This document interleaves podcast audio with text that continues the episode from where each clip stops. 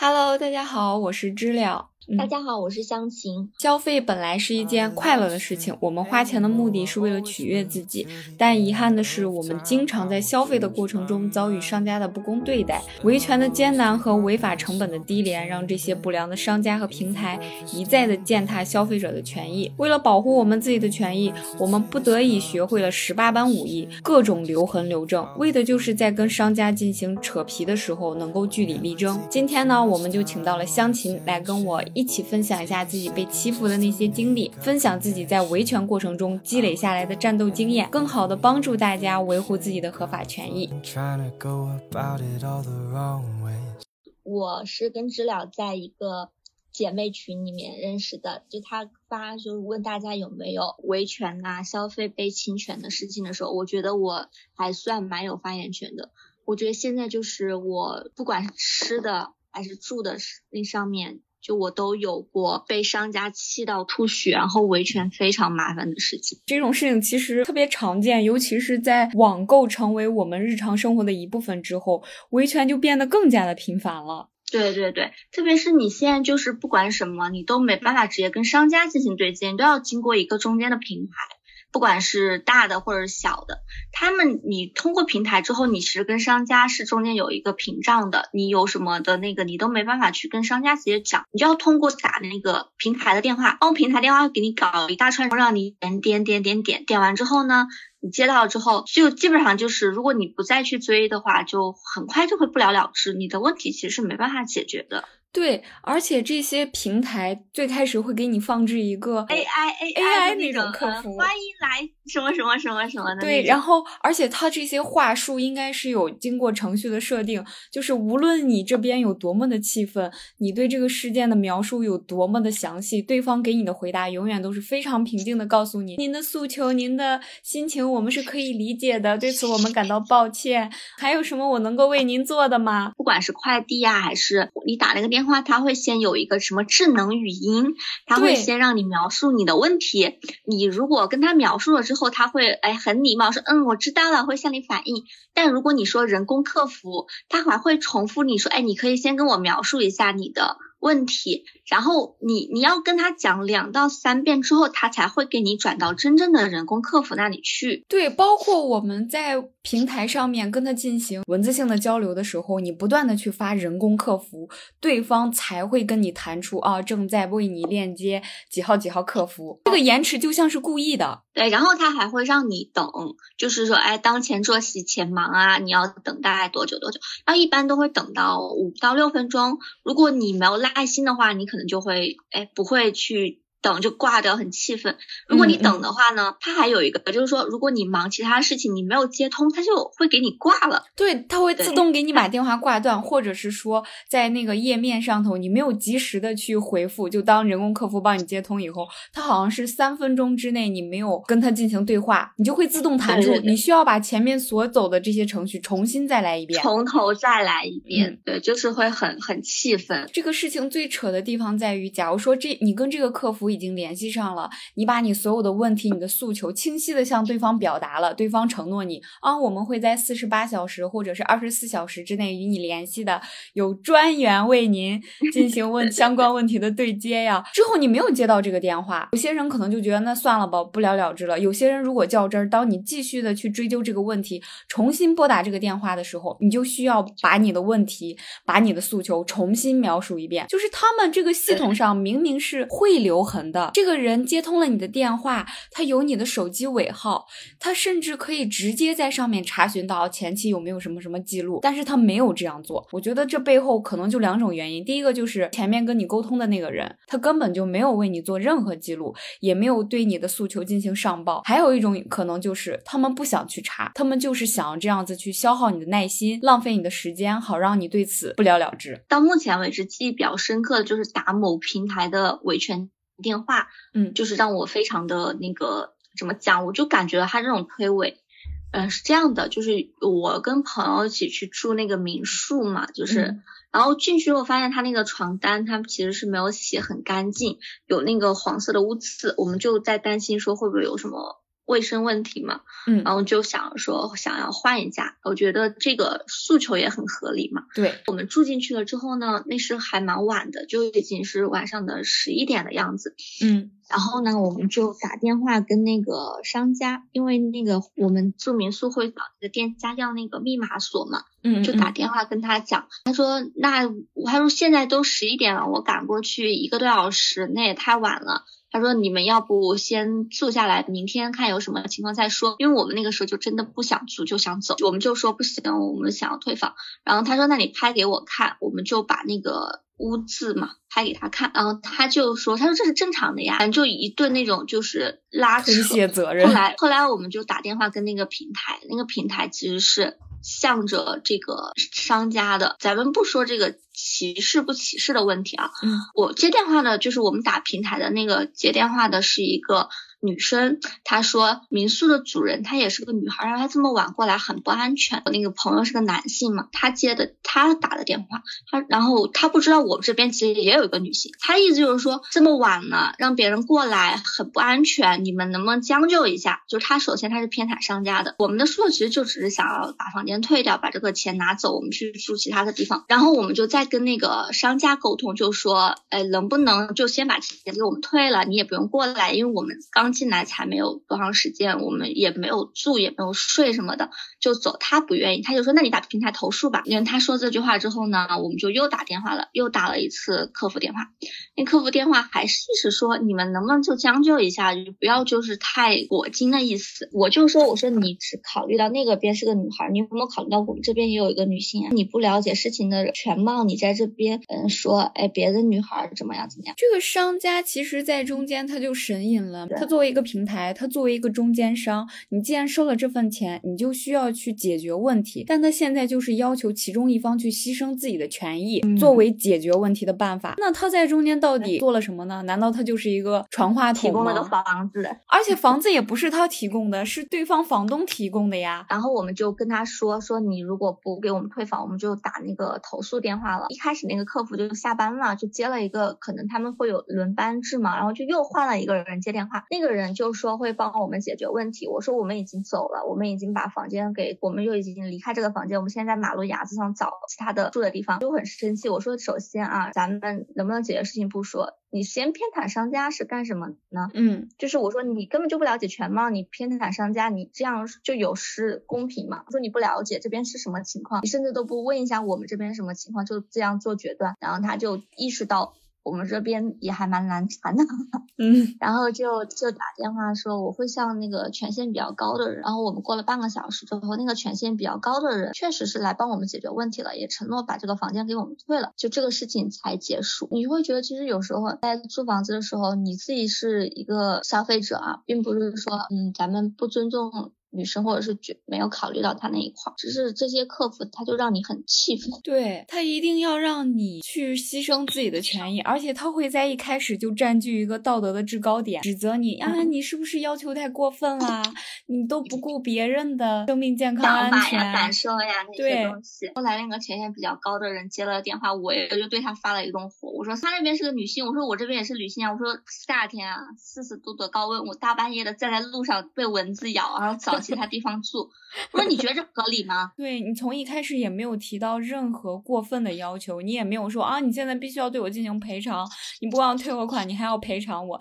你也没有坚持要求说我一定要让对方大晚上的赶过来给我把这个床单换掉，让我在这里睡，你只是提出了自己的合理的解决问题办法，你帮我退款，我也不住了，我们谁都不需要做牺牲。平台在这个时候，我大概率猜到他之所以会这样解决，是因为这一单生意如果他退款的话，他就会被扣掉一些绩效呀什么的，然后他的权益会受到损失。于是他 希望你或者是房东，你们两个人去做出牺牲。既然房东不好搞，那就欺负你了。你是说他们偏袒商家也好，还是偏向顾客也好？我觉得他们就在中间和稀泥吧，没有什么实质性的。当你不够表表现出你非要把这个事情解决不可的时候，他就是给你瞎搞和稀泥这样。只有当消费者声嘶力节表达出我真的很难搞，你必须要为我处理，不然我就会进一步的投诉你，他们才会引起重视。然后还有一次还蛮搞笑，就是我朋友他来武汉玩，那天也不知道是怎么非常想吃火鸡面啊，他 点了个火鸡面。嗯，这个事情想想也很搞笑。我们就点了一家在商场的负一楼的那种快餐店的火鸡面嘛，因为现做的，我们就想着可能会味道比较好，然后点了份炸鸡送过来。结果那个火鸡面真的跟就是吃过火鸡面的人都知道，它不应该是这个样子的。嗯，然后我就打电话跟那个商家，我说你这个火鸡面怎么这么不像火鸡面？他一开始说他，那确实是有一点，可能后发现自己说话有点漏洞之后说，他说每个店都有每个店的标准吧。我说你这个标准也跟大众认可的标准 太不一样了吧？他说那你怎么样？我说我想退款。他说这个不行，他说我们这个已经出餐了，你再退回来也没有人要。然后我说那我就申请平台介入了嘛，申请了三次都被驳回。这个驳回是是商家直接驳回对吧？不，不平台驳回。哦，它是这样的一个流程，就是说，当我打电话给商给那个平给商家协商，商家如果不同意，我可以申请平台介入。如果嗯平台平台他会询问商家，他会询问商家是什么情况，但他从来没有询问过顾客是什么情况，他就直接给你哦驳回了。明白。后来我就打那个人工客服电话嘛，反正也是历经多的波折，打了个人工客服电话，他说99他就跟我说难对，他说什么商家也有出餐的，呃，什么出餐的成本呀，呃，你这个呃就是口味不同而已啊。我说你这话说的有点奇怪啊，我说你首先驳回的时候你都没有问过我，就没有打电话问过我是什么情况，直接就驳回。我嗯说首先你们这个流程就是有问题的呀，他就可能觉得我我还不好搞嘛，就没办法这样三言两语就搪塞掉，就说啊我帮你移交权限更高的，二十四小时、四十八小时之内会给你解决嘛。就是我打了人工客服之后，他那边还是给我驳回了，继续打，我说我要申请就是申诉嘛，可能他们应该是有区就是级别划分，就是比如说。普通的问题是一个一个团队解决，然后稍微难缠的客户是另一个团队解决，然后我可能嗯被分配到了那个稍解决比较难缠的客户的那那一个团队里面去，然后就有人立刻给我打电话过来，我就说我说这个东西我碰都没有碰，你完全可以拿回去，不拿回去我找快递给你送回去。客服可能就意识到这个问题其实是不那么好解决的，就说就说我们会诶给你退款呀，然后我说什么时候给我退，他说是二十四小时内，我说不行，我说你们审批审批没有那么麻烦，我说赶快给我退钱，然后他说那我要向我的领导请示，我说你快去请示吧，他就请示了一下之后，钱就立刻给我退回来了。第一个接你电话的人，你就只是把问题跟他说了一遍，嗯，他不能帮你做任何处理的。他说他会登记，然后有相应的部门给你解决。如果说你打第二次电话，他还会登记，然后会跟你相应的解决。只有你把问题说的非常严重，你知道我最后是用什么把这个钱退回来了吗？我说这个鸡翅变质了，我说我吃了一口，我觉得有问题。他说那这是涉及到食品安全问题的。我说对，赶快给我解决。他才去找权限更高的人给我解决。就是你一个合理的退款诉求，他不给你解决，你非要扯到非常严重的时候，他才会给你解决。就是我们好好说话是得不到尊重的，只有当我们开始发疯，对方才开始说：“哦，我应该帮你处理了。好严重了，我应该要重视一下你的这个需求了，真的对离谱至极。就这种投诉的升级，我记得之前有一次，忘记是我在淘宝上头买什么东西了，然后对方在跟我扯皮，我投诉到淘宝客服以后，然后对方就说：“那我没有权限。”我说：“好的，我也不为难你，请你去帮我申请更高的权限，可以处理这件事情的人来把这件事情解决掉。我只是需要解决问题，我不想为难任何人。”然后他说：“那好的，那你稍等，呃，我去帮你请示。”这个时候电话一直都没有挂断，我没有听到任何的声音。你至少要去请示的话，你需要打一些字，你可能在线上去告诉你的领导去进行转接，或者说，呃，他在不同的办公室，你需要站起来走到其他地方，或者你去告诉你旁边的人说，你帮我去请谁谁谁，就是你有很多种方式可以去，就是请示这个人。但你至少一定会发出声音，对吧？可是我没有听到对方有任何的行动。就是网上不是有个段子吗？就一个人充当了公司八个人的角色，所有的人都是他一个。在这种保持沉默一段时间以后，他又把电话接起来，然后跟我说：“哦，我刚刚去找我的领导了，结果我发现我的领导没有在。”然后我就当下直接戳破了他，我说：“那你是走过去请他的吗？”他说：“对的，对的，对方跟我不在一个办公室，我是过去找的他，他可能去开会了。”他居然还在这样子骗我。我说我在电话这边根本就没有听到任何你发出的声音，你站起来，你走出房间，推动椅子，什么声音都没有，你是怎么过去的？糊弄都糊弄得非常的不真诚。就他可能也发现自己说话跟他的行动有一些漏洞是没有办法解释的，然后他就说：“我真的去帮你请示我的领导，我的领导真的没有在。稍等，如果他开完会回来的话，我一定会让他给您回电话的。”就是这种匪夷所思的解释，真的我都不知道他们是怎么说出口的。他自己会相信他自己说出来的这些话吗？他觉得你会相信，因为我觉得很少有人会真真正正在那边等着接听电话，一般都是会喂喂喂的时候，你才会哎喂我在。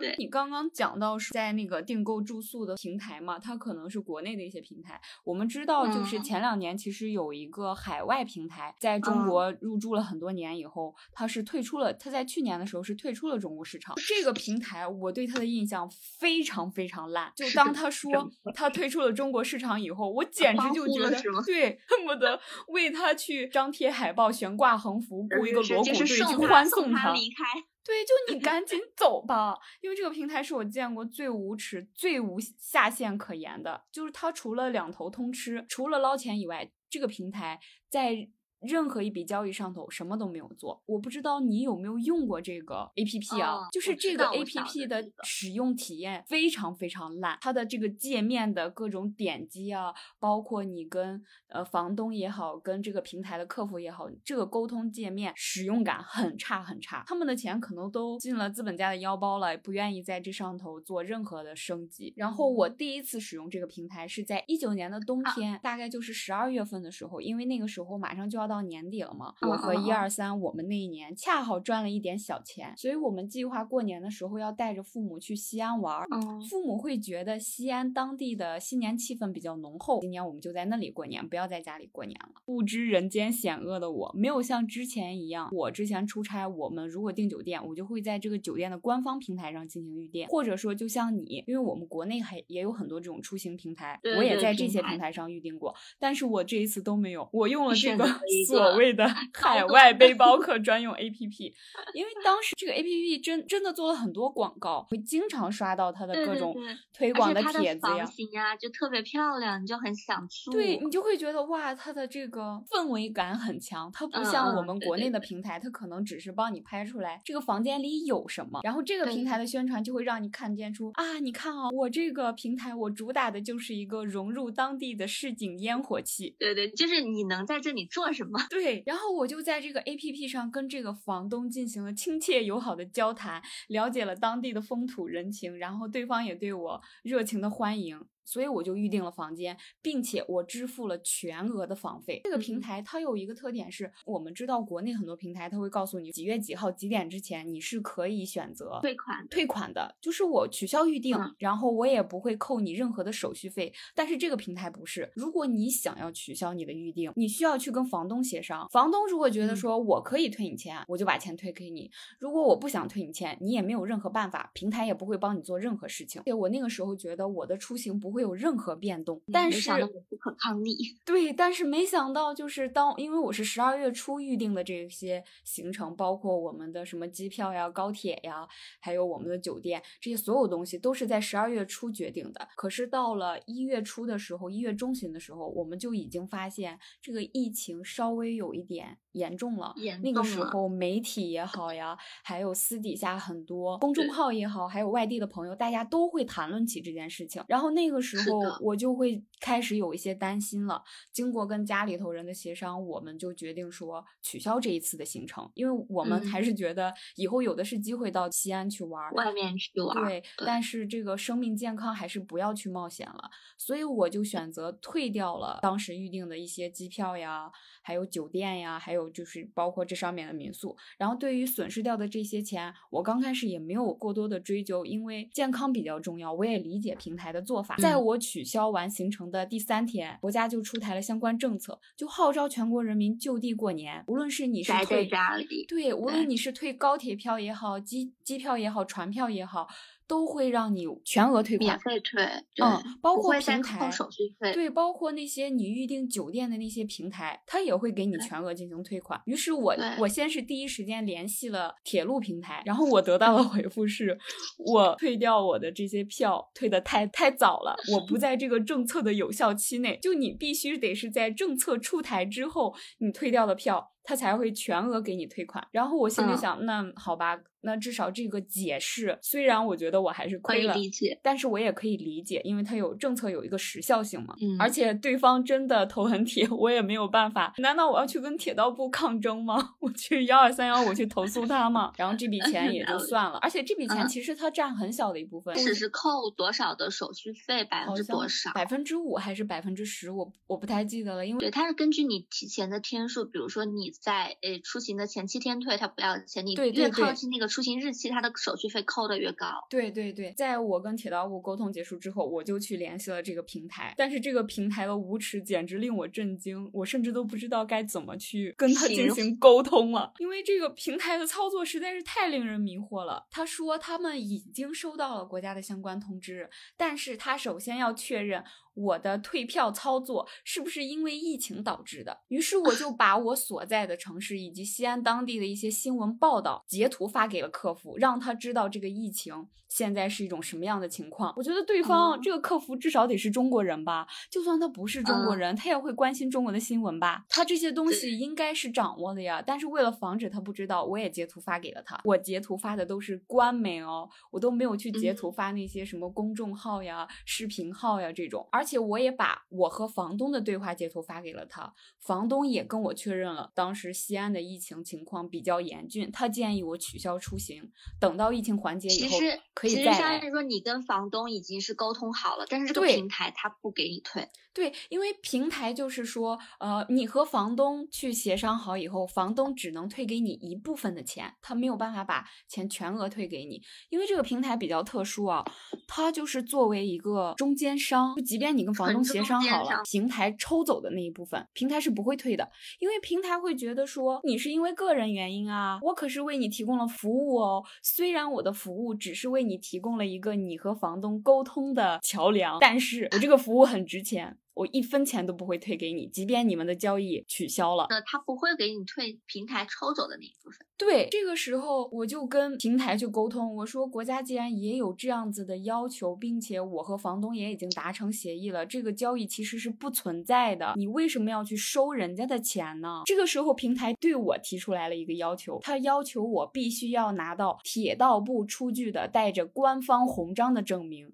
证明我是因为疫情取消的出行，我选择了退票，而不是我的个人原因。我当时简直震惊了。你问他说铁道部是你开的吗？然后我问客服，我说你的这种要求有什么样的依据呀？你们有什么样的规章制度？你也拿出来给我看一下，我尊重你。他说没有，他就非常理直气壮说没有，这就是我们平台要求的，我们必须要看到这样子的证明，我才可以给你办理相应的退款。因为我没有办法确认你是不是因为个人原因取消的出行，这是在找蛮惨啊！我我我当时不知道该怎么办，然后我就说那好，那你给我出具一个模板，并且你要清楚的告诉我，我应该去哪个部门开这个证明，不然我怎么知道我真的把这个证明开来了，你们会不会认账？然后对方回复我没有模板，他也不清楚要去找谁，但是他就是要这个证明，就是说我就是要为难为难一下。对，而且他的为难就是是非常赤裸的，他就差直接。告诉我，我就是不要给你退钱，你能怎你能拿我怎么样？当场就气的直接幺二三幺五举报了。然后我很快也得到了回复。当时虽然是过年期间，可我还是得到了很快的回复，就是相关部门也给我打了这个电话。然后对方非常诚恳的告诉我说，我的气愤他可以理解，并且他们也收到了相关就是这个平台相关的很多投诉。可是他们没有办法，因为对方是海外注册的公司，他们没有办法对他进行任何处罚。所以这个钱我就是要不回来了。那他退出去了，大家真的应该是很开心的。对这个事件的匪夷所思之处在于，这个平台披着海外背景的皮，在国内进行圈钱。却又不遵守我国的任何法律法规和政策，但是又把证明文件这一套用的简直太溜了。披着外面的衣服，有着一颗什么什么样的心，真的，就是他真的是两头站。当他退出中国市场的时候，我简直太开心了，我恨不得就是告诉所有人我的这一段悲惨的经历，想要对这个平台说：你快点滚呀！我们不需要你这种滚出中国。对，滚出中国，中国人不需要这种侵害消费者权益的垃圾。同时。时，我也真心的祝愿这个平台早日倒闭，祝愿那个跟我唧唧歪歪要求我去铁道部开证明的这个客服，无论他是老外还是中国人，我都祝他这一辈子吃方便面都没有调料，他简直太坏了。我不知道这个是平台告诉他的这个方法，还是他个人想要推卸责任说的找的这一套说辞。总之太恶劣了，太过分了。对，就是很。苛刻这些要求真的很苛刻。疫情之后，我发现很多。就是公众平台啊，他们的解决问题的速度真的变得非常之快。对，基本上你一个电话过去之后，他就能在一个你能接受的时间范围内给你回复，并告诉你我们解决到了什么程度。我觉得这就是一种进步。我觉得这样一种进步，正是靠着很多像我们这样所谓的斤斤计较、所谓的较真儿的人，一步一步推动起来的。是的，你像嗯，像有些就是他们就会吃哑巴亏，因为大家还是会觉得不想麻烦，算。了吧，这个钱也是在我可以承受的范围之内，我不想去浪费时间在这个事情上头。还会有一些老好人觉得我不应该去为难别人。对对对，我跟你讲，我就有这种，哎，就是事后就会有这种心态，就是。当我就是奋力力争，把我的该得到的权益要回来之后呢，你你松了一口气的时候，就会在想啊，我有必要这么激动吗？就是这点钱何必呢？就是你会有一种拿到了自己应该得到的东西的时候，反而会有一种负罪感。对对对对对，就是这种感觉，觉得哎呀，我是不是太不够温柔了？打引号的那种哦，就是给给女性的枷锁，就是你要哎温柔呀体贴。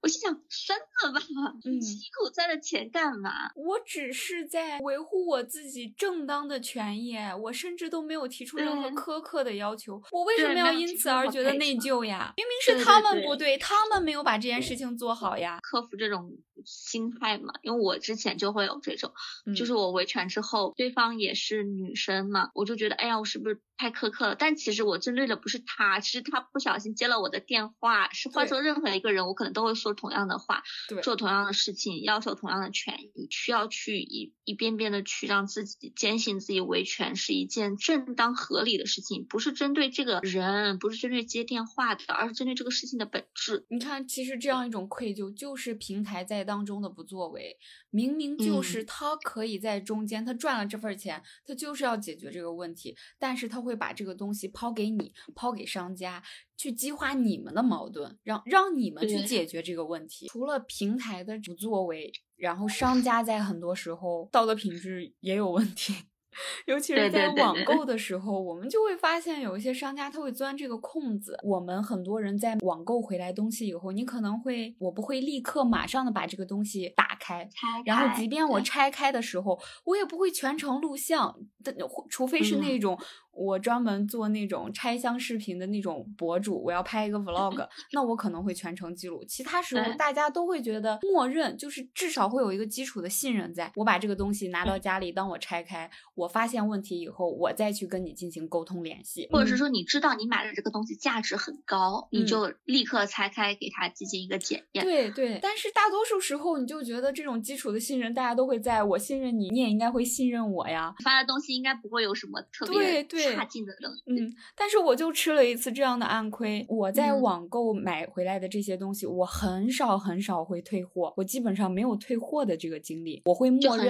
它的瑕疵不影响它的正常使用，我都可以接受。嗯，所以我买的东西基本上都留下来了，我连换货的经历都很少。但是有一次，我给一二三买了一双鞋子。他是在某平台的猫店买的。这个平台呢，这个商家呢，他在线下是有自己的商场的。我现在我就不点他的名字了。这个商家的名字是两个字，它的第一个字是一种颜色。就在这个商家呢，给一二三买了一双匡威一九七零的奶茶色的鞋子。他平时都是穿四十二码的，但是这一双四十二码鞋子到了以后，飞试他发现大了特别特别多，不是说我垫一双鞋垫就可以解决的，所以我就选择去换货。但是这个时候我发现线上已经没有他可以穿的这个码号了，所以我就只能选择去退货了，并且我也跟商家进行了友好的协商，他也给到我的地址，说你尽快把这个发送回来，你只要不发到付的快递就可以了。而且这个包裹在拆的时候，一二三在拆的时候，他也非常机智的拍了照片，他拍了这个鞋子所有的角度，好机智哦。对，但是这双鞋子在退回到商家之后，商家拒绝了我的要求。他的理由是，他们收到鞋子经过检查，他发现鞋底是有划痕的。然后我就第一时间把一二三拍到的照片发给了客服，iPhone 上面会显示你拍照的时间和地点，我就把这个东西一起发给了客服。我告诉他就证明我拿到以后，它就是这个样子的。但客服给我的理由是，他们发出的每一双鞋子都是好的，我的照片时间跟我取快递的时间是有间隔的。他们认为我在这一段时间里头一定是穿了这双鞋子，嗯，所以才造成了划痕。然后这个时候我就觉得很疑惑呀，我就要求对方说，那你既然认为你发出来的鞋子都是好的，那你把你发货时候的照片和视频发给我，证明你们发出的鞋子是完好无损的。他坚称自己发出来的就是好货，就是我偷偷穿了。然后我就仔细去回忆了一下这个时间的节点嘛，我发现，哦，好吧，我有罪。我在周五拿到快递的时候，没有第一时间去拆包，没有第一时间去拍照，而是等到了周六睡了一个懒觉，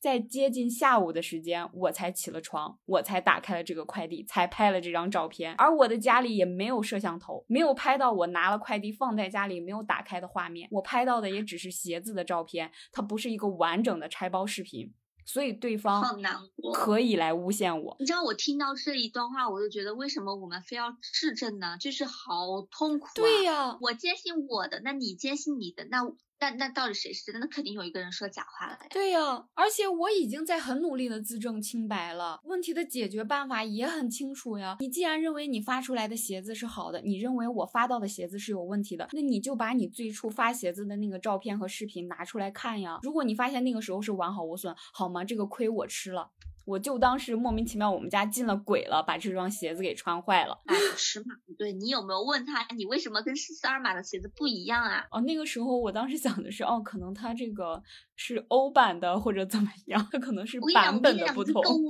可离谱了，我上次买了双鞋，他给我发了两双左脚，两双左脚，我真的是，我心想还会有人买两双右脚吗？这是什么？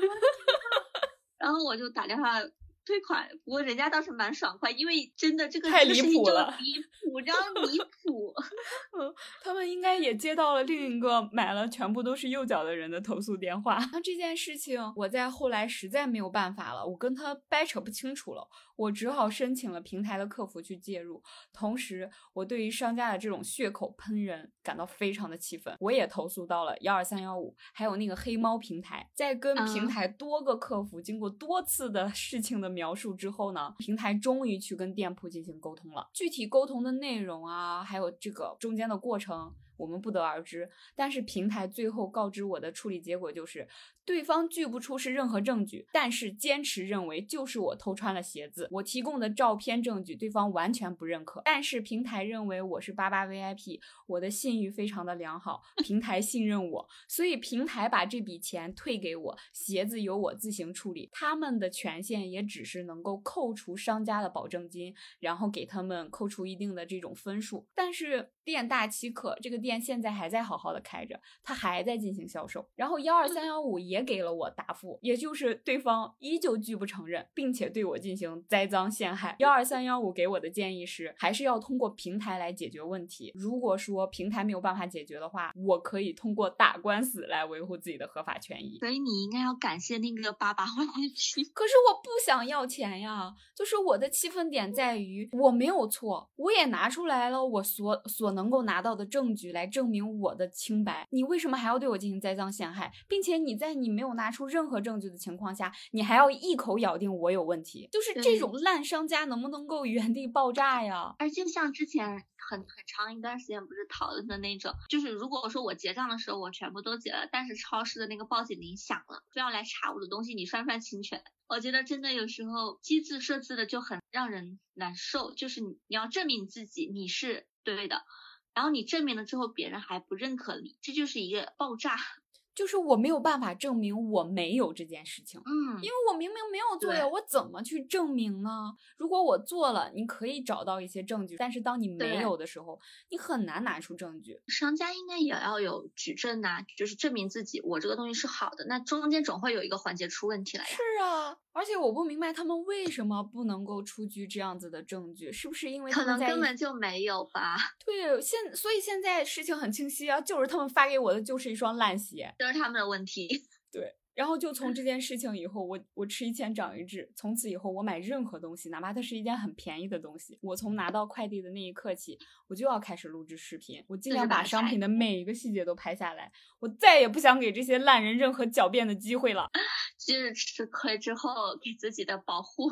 对，就是我宁愿浪费时间在拆包这件事情上头，我也不想再被栽赃陷害了。我们一嗯定也都经历过快递派送的问题。我忘记嗯这个菜鸟驿站和所谓的蜂巢它是什么时候开始兴起了，但是嗯我知道他们最初建立的初衷应该是为了方便有一些上班呀、出差呀、外出的这些人，让这些人能够灵活的去收发自己的快递。但是不知道从什么时候开始，这个快递就突然之间变成了默认派送到驿站和蜂巢，无论你在不在家，无论你方不方便，他都不会给你送货上门。嗯，现在我所知道的还在送货上门的这些物流商家，应该是只有顺丰和京东了，就其他的什么通呀、什么兔呀，基本上 都是直接给你扔到驿站和蜂巢了。其实派送的这个环节会被减少，他们的人工支出应该也会有所降低。可是我们的快递费并没有因此而便宜，甚至你还要因为你出差呀，你忘记了，你没有及时去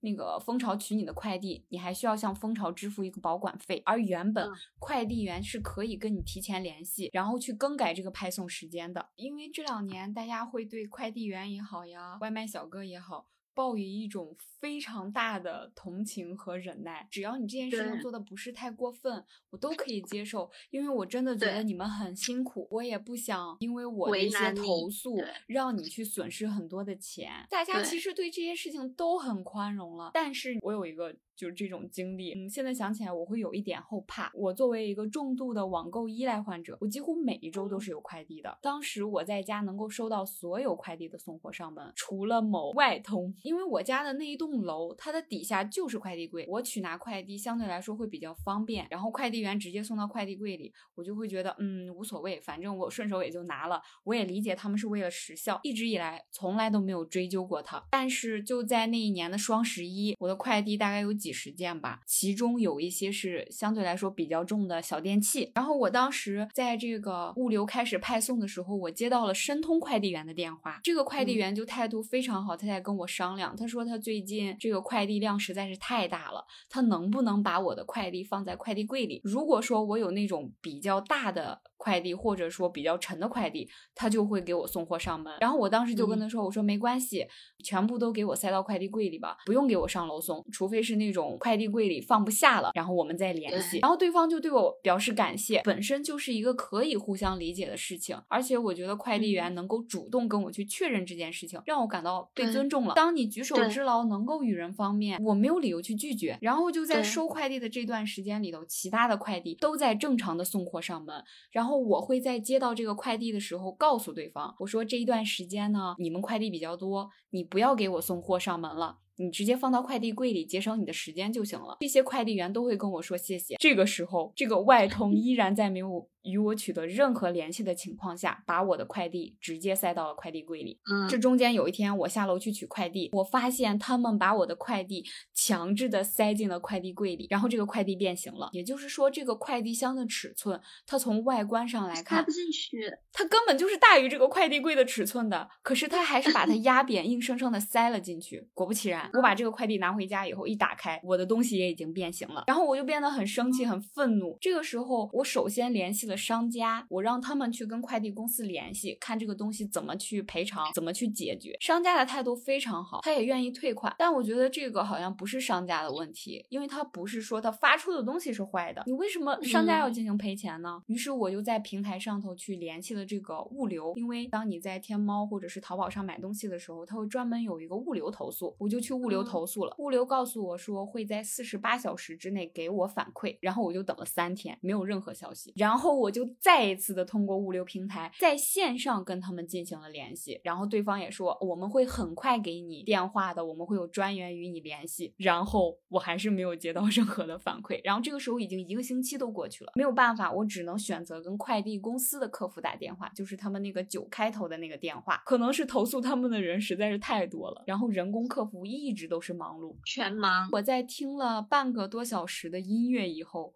这个电话终于接通了，我就又把事情的来龙去脉又讲了一遍，并且我在讲的过程当中没有带着任何情绪，我也没有去发泄，也没有指责任何人，我只是想要去解决这个问题，因为我觉得他一整年他都没有给我送过，哎，我从来没有去计较过，你还要把我的快递给我搞坏，你们未免有点太欺负人了吧？客服说他们这边会跟快递点去联系，让我不用着急。这一次他说我们二十四小时之内一定会跟你一联系，定会跟你联系。但是，一天过去了，还是没有人跟我联系，我就会更生气。就是我的这个怒火，就是一步一步积攒，它已经达到了一个临界点。这个时候，我就投诉到了国家邮政局，它有一个专门的网站，我是在网站上面进行投诉的，填写了各种信息，讲明了来龙去脉，我就开始等待这个投诉的结果。第二天，就在我投诉完的第二天，因为我是第一天下午的三四点钟去投诉的，第二天一大早大概九点多钟的时候，我就接到了我家附近这个外通快递点的电话，对方一开始他上来就是声泪俱下的哭诉，他们最近的快递量多到爆炸，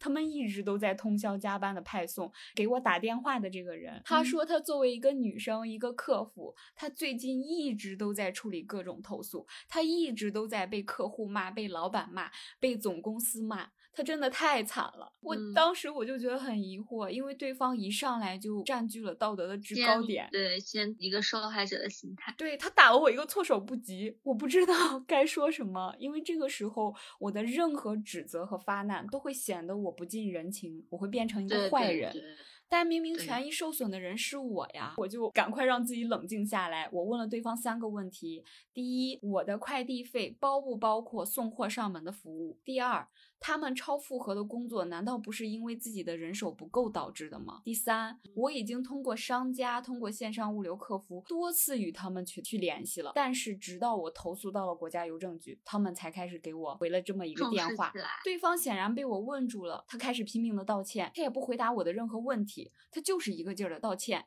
而且他的这个道歉明显是经过那种专门的话术培训的。就是那种车轱辘嗯话，然后我没有办法，我只能提高自己的音量，大声的呵斥他，打断他的这种车轱辘话，然后我把我的问题又重复了一遍，对方这个时候才开始回答，他说我们的快递费是包括送货上门服务的，他也承认了最近确实因为有很多快递员都离职了，所以他们的人手不够，但是对于我提出来的关于反馈给我时机的这样一个质疑，他跟我解释是因为投诉人太多了，他们需要逐一打电话去跟对方沟通，我只是刚好轮到了而已，并不是因为我投诉到 国家邮政总局。好吧，这种解释我也都接受了。我就问对方，为什么我从来没有在我家里收到过他们上门送的这个快递？他跟我说，其他快递公司都是这样做的，是为了提高自己的时效。只有顺丰和京东，因为他们的快递员真的非常多，所以他们可以送货上门。然后我就直接反驳了对方，我说不是啊，只有你们家的快递我收不到，其他快递公司我 都是正常收啊。他这个时候发现他没有办法拉别人下水了，然后他就开始对我进行道德绑架。快递小哥有多么的辛苦，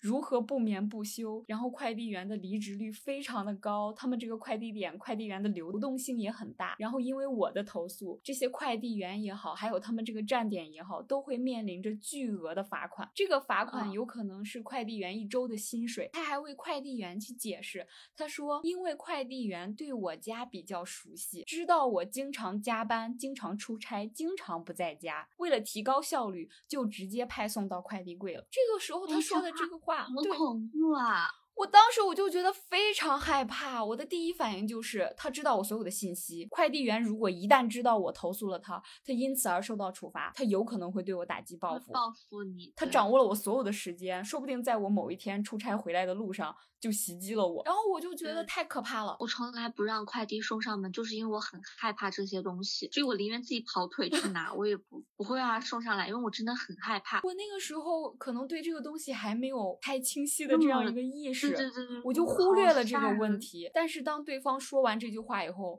我就不管他说的是真是假，他是为吓唬我也好，还是说真的掌握了我的信息，想想要威胁我，这个对我来说都很危险。我就告诉对方，我不需要他对快递员有任何处。处罚我也不允许他向快递员泄露我的任何信息，否则我会对他个人进行投诉，并且我还会保留追究他法律责任的权益。然后到了这个时候，对方才开始冷静下来，去跟我讨论。怎么去解决这个问题？他说他会把原本派送我这个片区的快递员调到其他片区，然后在后台为我标记我的地址。以后无论任何快递员负责我的片区，我的快递都会送货上门。那说明其实他们是可以送货上门，他们就是不想。对，他们在试探你。所以你看，快递公司的后台是可以标记的。如果他们遇到了像我这样坚持不懈去投诉的人，你的地址就会被标记，你就可以。享受到原本你应该享受的权利，应该享有的权益。后来我就去看快递的这样一个公众号，当你点进公众号，当你登录了自己的个人信息以后，你会在一个非常隐蔽的角落，经过多次的点击，然后有一个选择派送的个人设置，就是你可以强制性的要求这个快递不去投递到快递柜，但是没有人会告诉你你有这样一个选择，也不会有快递员跟你联系，我要不要送送货上门，你方不方？方便接收，就他们把这些其实本来属于我们的权益给隐形了。如果你不去争取，就没有了。对，好吓人啊！我现在想想，他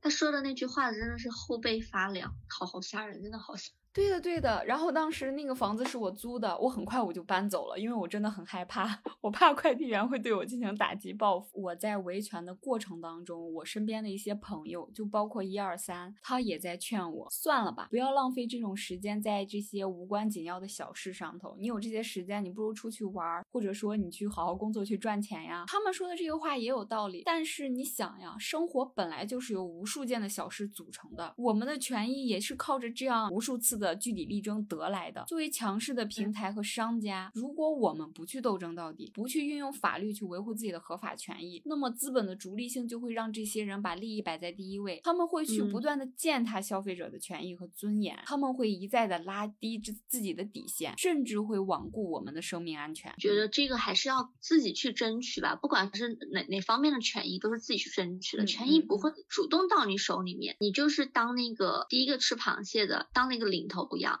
嗯，就是有一句话，就是说，只有冲在前面的人才会有中部的受益者。如果没有人愿意去冲，没有人愿意去争取这些权益，那就所有人都没有权益可言。嗯，而那正是因为那些冲在前面的人的努力，所以才会有中部在腰部的那些人，他们的权益得到保障。对呀，不然你以为为什么这些平台的反馈开始变得非常的迅速？有关部门为你处理这些事情的时候，他的反应会非常的及时呢？就是因为有很多像我们据理力争的人呀，对啊，而且我觉得这根本就不叫做为难别人，所以千万不要有任何负罪感。在你维护自己合法权益的时候，你不违反法律，你也没有违背道德，那么你做的每一件事情都是正当且合理的，你应该为自己感到自豪，你很勇敢哦。我们刚刚提到的这些事情，网购也好呀。或者是点外卖也好呀，或者是出行也好，就是即便你维权失败了，你的损失相对来说就会比较小，你是可以承受的。你顶多想起来的时候会觉得气一下，好气啊，嗯，但它对你的生活不会有太大的影响。可是有一样东西，当你维权无门的时候，你可能面临的就是流离失所、无家可归。这个东西就是房子，有一个专有名词叫期房，意思就是你买了这个房子，你交了你的首付，在每个月按时还款，但是你要隔一段时间，长的话可能两三年，短的话可能也要几个月，你才能拿到你的房子，你才能拿到钥匙。有一些房子可能因为这样或者那样的原因，到最后烂尾了，没有继续建设下去，它达不到这样一个交房的标准，这个房子就会摆在那里。但是已经买房的这些业主，他们还是需要不断的给银行。还自己的贷款，不然他们的个人征信就会受到影响。B 站上面有一个博主叫做环华十年，他拍了三期的纪录片，记录了西安地区住进烂尾楼的居民。这个小区呢，我们就不说它叫什么名字了，它是一二年的时候就开始发售的。但是这个博主拍的这三集纪录片是去年三月份的时候播出的，直到这个时候，这个小区依旧没有交房，也没有达到任何交房的标准。购买这个小区房子的很多业主，他其实是来自。于陕北的偏远山村，他们是因为到西安打工，或者说是陪孩子念书，耗尽了家产，甚至是背负了很多债，才在这里买了这一栋房子。但是很不幸，这个房子烂尾了，他们迟迟住不上属于自己的房子，还要支付每个月的房贷，以及在外面租房子的这样一个租金。然后因为口罩的原因，这些人没有学历，也没有专业技术，甚至还有一部分人是文盲，他一个字都不认识。他们原本就是做着服务员、刷碗工，或者是。维修工，他们的收入都很微薄，并且也不固定。因为口罩的原因，他们失去了收入来源，没有钱了，没有办法了，他们只能搬进烂尾楼里头去居住。在这个烂尾楼里头，他们的生活是非常不便利的。但他们还是选择住了进来，因为这样至少他们不用再去支付房租了。这个烂尾楼有多烂呢？它没有门窗，没有电梯，不通水电，甚至它的采光井都是直接暴露在外面，没有任何遮挡物的。各种建筑垃圾、建筑材料就扔在楼道和安全楼梯上头，它存在着非常大的安全隐患。而且因为不通水电，住在这栋烂尾楼里的业主，他需要下楼走到很远的地方去提水。这个地方呢，原本就是给那些工地上的工人设置的一。一个临时取水处，然后业主就会提着各种各样的桶，比如说矿泉水桶呀、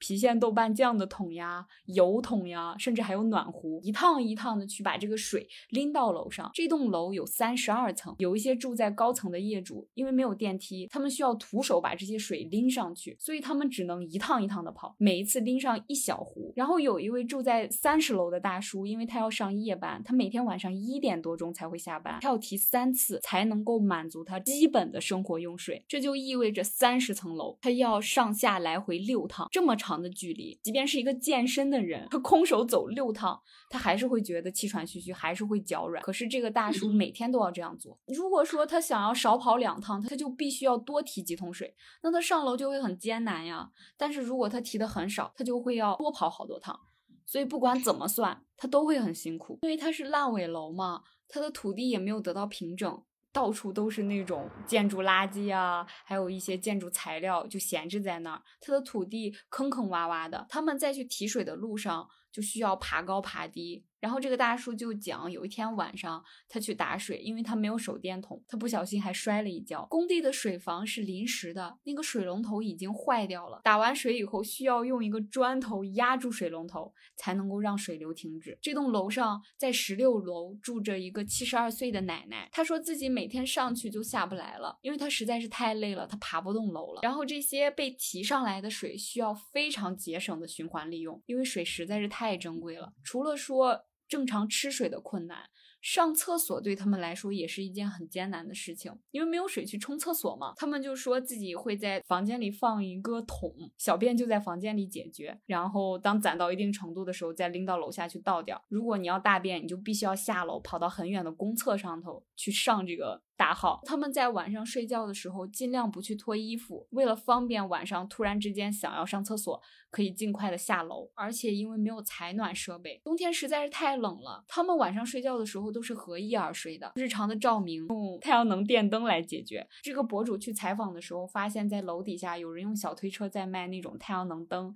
他们进入到每一家业主。家里头的时候，会发现他们在阳台上摆着那种巨大的太阳能电池板，然后旁边接上一个小的电源或者接上一个灯。他们的手机呢，就会选择在上班的时候，在公司呀或者在上班的那些店铺里头充满电，再带回来。还有一位大姐，因为家里头有两个孩子嘛。孩子因为疫情的原因会在家里上网课，他就需要给手机充把电充的满满的，才能让孩子在家里去观看视频。然后对于这些烂尾楼呢，业主就已经住进来的业主说，他们的心里又高兴但又伤心。高兴是因为自己终于可以住上自己的房子了，伤心的是好好的房子不能好好的住，每天要像原始人一样凑合着过日子。这些业主他们在面对镜头的时候，他们会说。给家里买了一盆花，因为希望生活沾一点喜气。他们还说，农村人一辈子的血汗钱都在这里了。从咸阳农村到西安城买房子，东拼西凑，老百姓没有要求，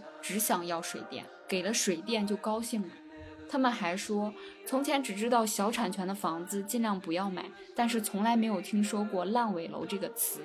他们看到了开发商各种证件都是齐全的，所以就买了，但是没有想到最后会这样。还有一位大姐一边煮饺子，一边跟博主说谢谢你，因为她希望博主拍的东西可以帮助他们解决问题。还有一对年轻的夫妻，他们说房子是结婚的时候买来做婚房的，但是女儿今年都要上小学了，却因为没有办法交房，不能落户口，他们不知道孩子将来该怎么办。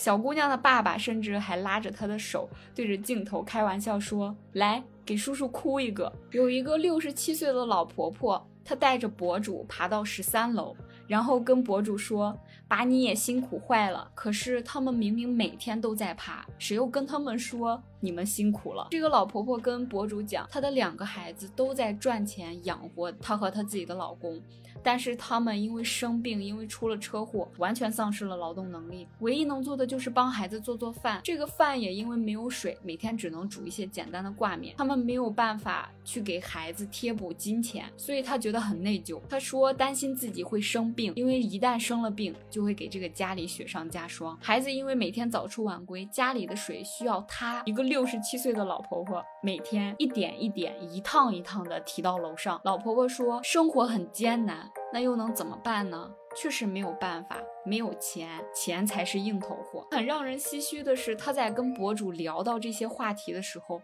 他的手机响了。他的手机铃声是那个赶上了好日子，红红火火；赶上了好时代，喜乐年华。他把手机接起来，然后楼里的信号实在太差了，他听不到对方的声音，他只能继续爬楼。因为他说，当他爬到家里的时候，这个信号会有一点好转。无论是他们买花也好，还是他的手机铃声，就这些人对于幸福生活的憧憬，你是。能够直观的感受到的，但是他们到最后没有自己的家。听你说，我就觉得好难过。我现我现在觉得，哎，就有时候在想啊，是不是我们？太会吃苦。当你看见那个老婆婆坐在床上，向那个博主展示自己因为车祸受伤的腿的时候，然后她还告诉博主，天气实在是太冷了，她盖的那个被子，每天晚上睡在床上的时候都会瑟瑟发抖。然后你就会觉得很心疼，你没有办法想象，就是当我们会花一些钱让自己的生活过得更幸福、更快乐的时候，还有一些人会因为简单的衣食住行而困扰，就是这种。直观的冲击力就很心疼，太好欺负了，真的。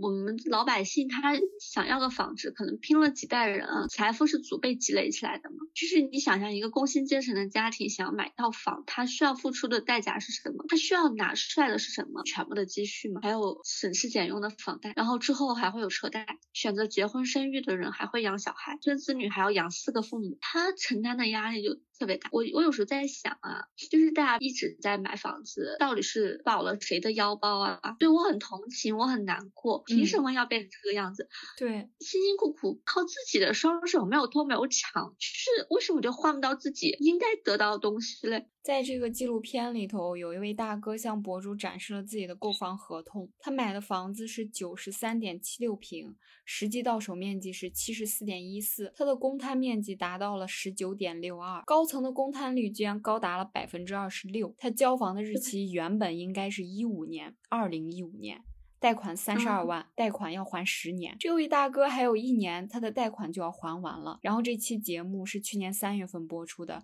距离开发商原本交房的日子已经过去了七年。然而这位大哥还是住在一个没有门窗的毛坯房里。这个五号楼，因为大哥采访的是五号楼嘛，他这栋楼里头已经住了两百多人了，房贷、房租再加上疫情，让这些人不得已只能住进来。这些人他们宁愿挨饿受冻，宁愿缺水少电，还要住在这里，是因为他们真的没得选了。难道他们要去睡大马路吗？而且在视频里头，这个博主还讲了，前两天有一个老太太，因为天黑了，她的年纪很大，而且她有滑膜炎，她的膝盖实在是太痛了，她爬不动楼梯了。她住在二十三层，那个二十三层的家让她根本就走不到，她不得已。大晚上，而且那个时候是三月份，也就是初春，天气还会很冷的。老太太大晚上在楼下的乒乓球台上睡了一晚上。就是那个房间没有窗也没有门，一个空空的一个挑高非常高，大概有五米的一个空间里头，有一张水泥的乒乓球台啊，老太太就窝在那里睡了一个晚上。这些业主他们不是没有想过办法的，可是他们找不到开发商，他们去找过售楼处，然后对方告诉他们资金链断掉了，可是他们已经在想办法了。他让业主不要着急，告诉他们问题都会解决的，他们现在还在卖房子，资金一定会回笼的。等到资金回笼，所有的。的问题都会解决，还告诉他们我们是有预售证的，我们也在网签，你们不要着急。就是售楼处的这些人用这样一种话术在安抚这些焦急的善良的业主。再到后来，这个售楼处一夜之间就消失了，没有人了，他们跑了。再然后一眨眼，十年都过去了，这些业主也想过去退房，可是你知道这些善良的业主，他们会觉得自己真的好不容易才买到了一栋房子，他们对于这栋烂尾楼也会有舍不得，也会有感情，而且。他们觉得售楼处也承诺他们了，如果有一天他们不想要，售楼处愿意帮他们把房子卖掉。于是这些来自于偏远山区的善良的相信了对方的话，他们怀揣着对未来美好的憧憬和那种赌一把的心理，就一直等到了现在。隔壁二号楼的业主为了能够尽快的入住，他们发动了自救。那些原本应该是开发商负责的东西，比如说门窗呀，比如说电梯，比如说通风井的门，比如说外墙的保温，最后变成了业主。自自行筹款找工人安装，每一家出两万块钱交给开发商，三家一共六万块钱，开发商会抵给这三家一个车位，将来他们可以把车位卖掉去回款，或者说这三家里头的某一位业主想要车位，那么他就把四万块钱给到另外两家，就是这种不得已的自救办法，到里外里到最后收益的其实还是开发商，因为他这栋烂尾楼本来就已经卖不动了，他们的车位一毛钱都不值，可是他们打着为了让业主尽快入。入住的旗号，再圈一波钱，一样的门窗电梯。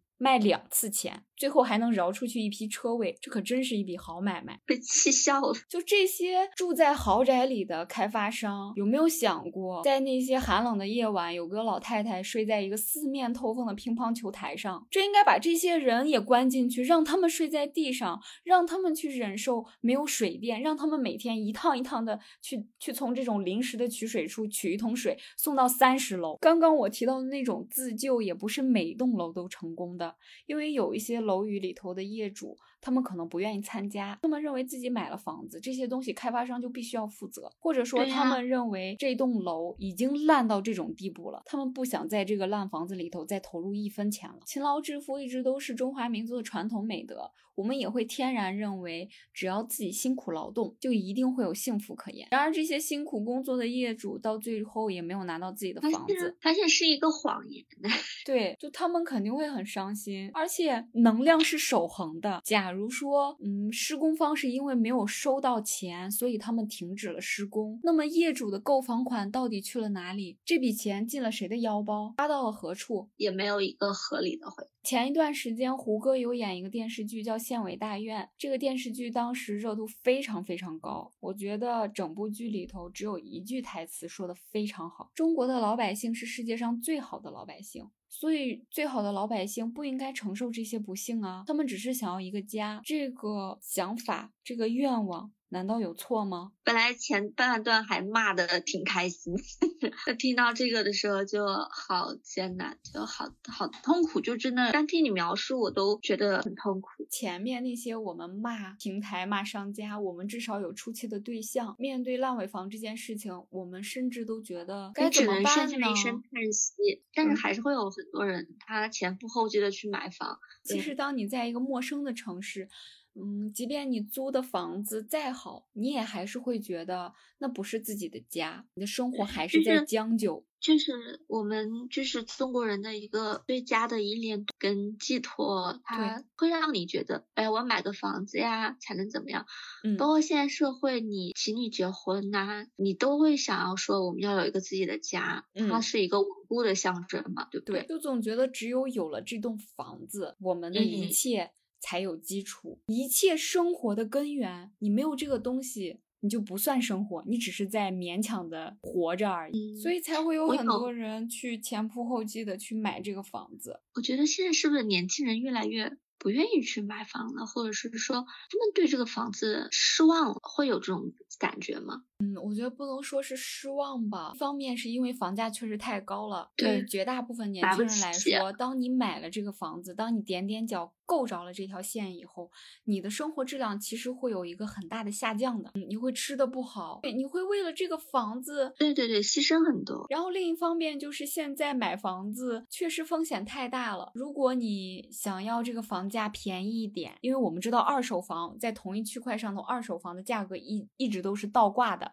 就是你二手房的价格会比同片区的新房要贵上很多，所以大家不得已只能选择去买新房。那当你买新房的时候，就意味着你要承担它的风险。所谓的期房，就是你不知道你会在什么样的日期拿到属于你的房子。对，所以还是要买现房。所以这个房子的坑简直真的太多了。消费者无论在买大件还是小件，你就是一个弱者。呀，他不会因为你买的这个东西，它的单价有多高，你就会变得非常的强势。你面对的是一家企业。那他们在掌握了很多的资源以后，他们不会同情你的境遇的，他们唯一想的就是怎么从你的钱包里拿走更多的钱。遇到这种侵害自己的权益的时候，不要手软，不要纵容。对你一定要据理力争，拜托，你认为对方会因此而吃亏吗？不可能，他们养着最精尖的法律团队，如果你真的做了过分的事情，他们会追究你的。对，你要想着你每天朝九晚六还要加班，坐在办公室里面对着电脑。辛辛苦苦赚的那点儿点儿钱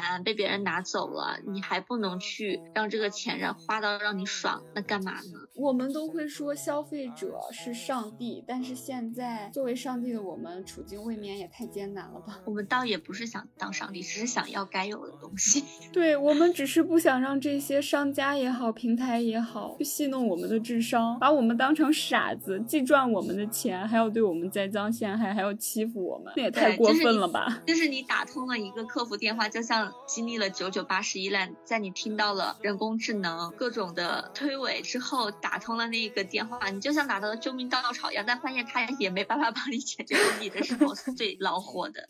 对呀，所以呢，我们今天做这期节目，就是想告诉大家，在消费的过程当中，存在着很多很多的坑，大家千万不要因为去维护自己的权益而背上道德的枷锁，让自己因此而感到内疚，千万不要。你只是在维护你自己的合法权益，你所说的每一句话，你的每一个要求都是正当且合理的，你应当被尊重。当你维权成功的时候，你也应该给自己点一个大大的赞，你很棒哦，你应该为此而感到骄傲，要夸夸自己，是的，又为全人类的权益争取了一小，对呢，这样是太大了一点，不大，我觉得非常的对。好啦。今天的讨论呢，就到此结束了。如果你对我们的节目感兴趣，欢迎订阅并且点赞。如果你对今天的话题感到意犹未尽，欢迎在节目下方给我们留言。感谢大家的倾听，希望未来的每一个日子里，大家都可以平安并且快乐。拜拜，拜拜。